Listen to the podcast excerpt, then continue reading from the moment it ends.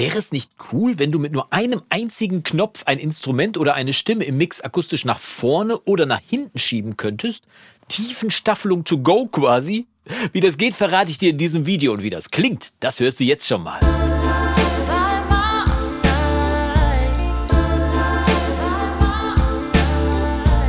Hi, ich bin Jonas vom Recording Blog. Schön, dass du wieder dabei bist. Und wenn du, wie ich, auch deinen Mix gerne mal dadurch abwechslungsreicher gestaltest, dass du ein Instrument oder eine Stimme mal akustisch weiter nach vorne oder nach hinten platzierst im Mix, dann wäre es doch klasse, wenn das ganz ohne großen Aufwand und ganz einfach mit nur einem Knopf ginge geht's ja auch. Habe ich dir ja gerade schon gezeigt und ich habe dafür tatsächlich nur einen einzigen Regler bewegt, den ich aber vorher ein kleines bisschen gepimpt habe. Voraussetzung für den Trick ist erstmal, dass du dir einen ganz klassischen Bus anlegst mit einem Hall deiner Wahl und dann das Instrument oder die Stimme, je nachdem, was du da hinschicken möchtest, einfach per Cent auf diesen Bus schickst. Das allein reicht aber natürlich noch nicht aus, denn es fehlt ja noch die Spezialzutat.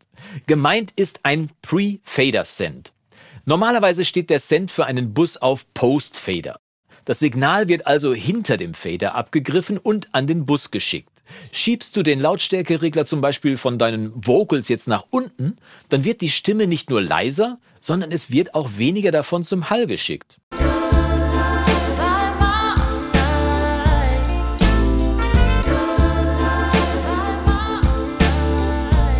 Und hier kommt jetzt der Trick ins Spiel.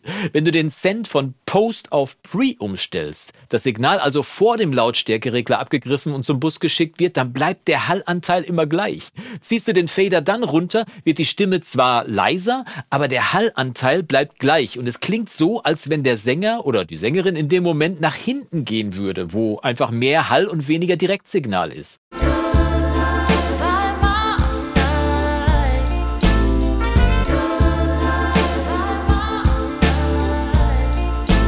Schiebst du den Fader dann wieder nach oben, also hoch, kommt Sänger oder Sängerin automatisch wieder nach vorne.